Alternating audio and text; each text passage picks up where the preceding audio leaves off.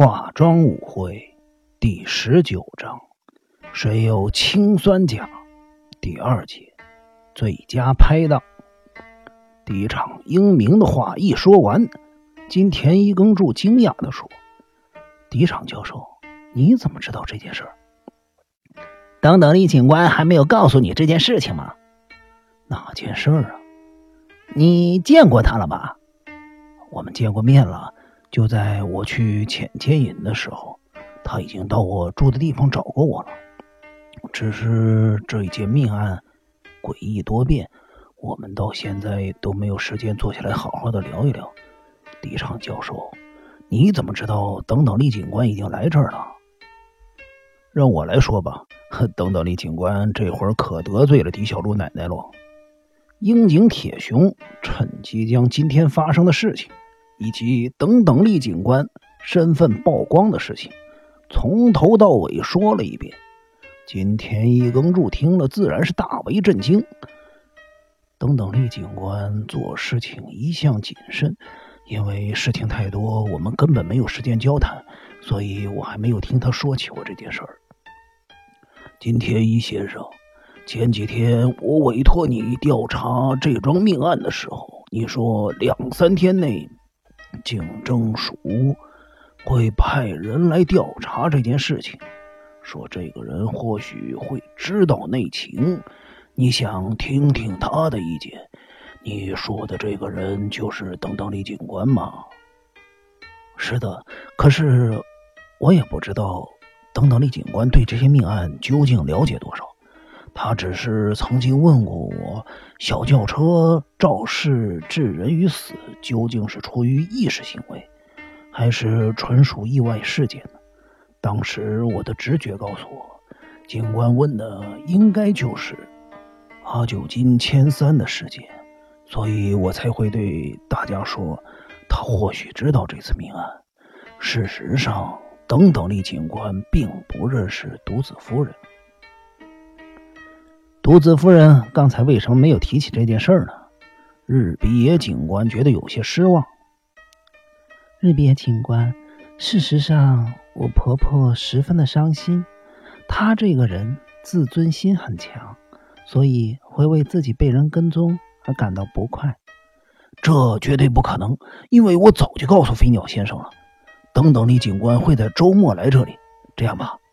今天晚上我们会在南条的别墅叙旧，到时我会向他求证这件事的。你们俩人的关系非比寻常啊！敌场英明笑着说：“啊，因为我们两个人经常互相帮忙嘛，久而久之啊，就成了好朋友了。”锦藤刑警听金田一耕助这么说，不禁大笑起来。金田一耕助。突然转头看着飞鸟中西说：“飞鸟先生，今天晚上就请你说出真相吧。真相？你最近见过慎先生，对不对？”飞鸟中西露齿一笑说：“哦，是因为那本考古学的藏书吗？日比野警官，是的。啊，这件事情还，请你原谅。”当时你和我都非常的情绪化，因此我没有说出这件事儿。事情的经过是这样的：大前天，慎先生悄悄的来拜访我。他是百鸟会的台柱子，听说去年的秋展上他缺席了，今年他为了挽回面子，无论如何都要展出作品，可是他却。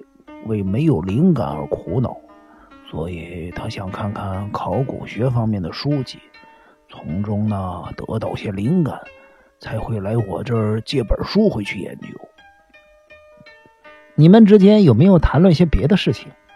我想找灵感不过是个借口，他也许想跟我谈什么，可是我现在回想起来，却没有任何的迹象。刚才我问过千代子，若拿他跟金村先生比，沈先生算是比较圆滑世故的人，所以他可能来找我，真想跟我说些什么。只是最后还没有说出口就回去了。他应该是为了某件事来这儿的，毕竟来这里需要很大的勇气啊。金田一耕助低头想了一会儿，抬起头来对飞鸟中西说道：“飞鸟先生，你对于火柴棒拼图有什么看法？那些真的是楔形文字吗？”飞鸟中西倏地瞪大了眼睛，当他的视线无意和敌场英明相接时，突然间放声大笑起来。啊，关于这一点呢？真的是很抱歉，是我个人愚昧的推论，而且是非常荒谬的推论呢。第一场英明也笑着说：“金田一先生，我虽然才疏学浅，却也从没有见过那样的楔形文字。不过你的样子看起来倒是挺吓人的。”啊。我专注于某一件事物的时候，每个人的脸对我来说都是没有表情的。金田一先生，你对于那些火柴棒有什么看法？村上一言也加入了他们的谈话。这个嘛，金田一耕助仔细的端详着眼前的这位聪明的年轻人，说道：“我想他应该有特殊的意义。”只不过原先的排列已经遭到了破坏。如果说那些火柴棒是从命案现场移到慎先生的工作室，再一样画葫芦排列的话，那么最让人怀疑的是，那是不是原来的图形呢？爷，你有什么意见？连您都不知道的事儿，我怎么可能会有什么意见呢？金田一耕助静静地观察着。村上一言不自然的举止，然后将视线移到了凤千代子身上。我想请教凤女士一件事情。他说完了之后，又对日比野警官说：“日比野警官，那件事由我来问好吗？”“好的，一切由你来做主。”日比野警官之所以爽快的答应了金田一耕助的提议。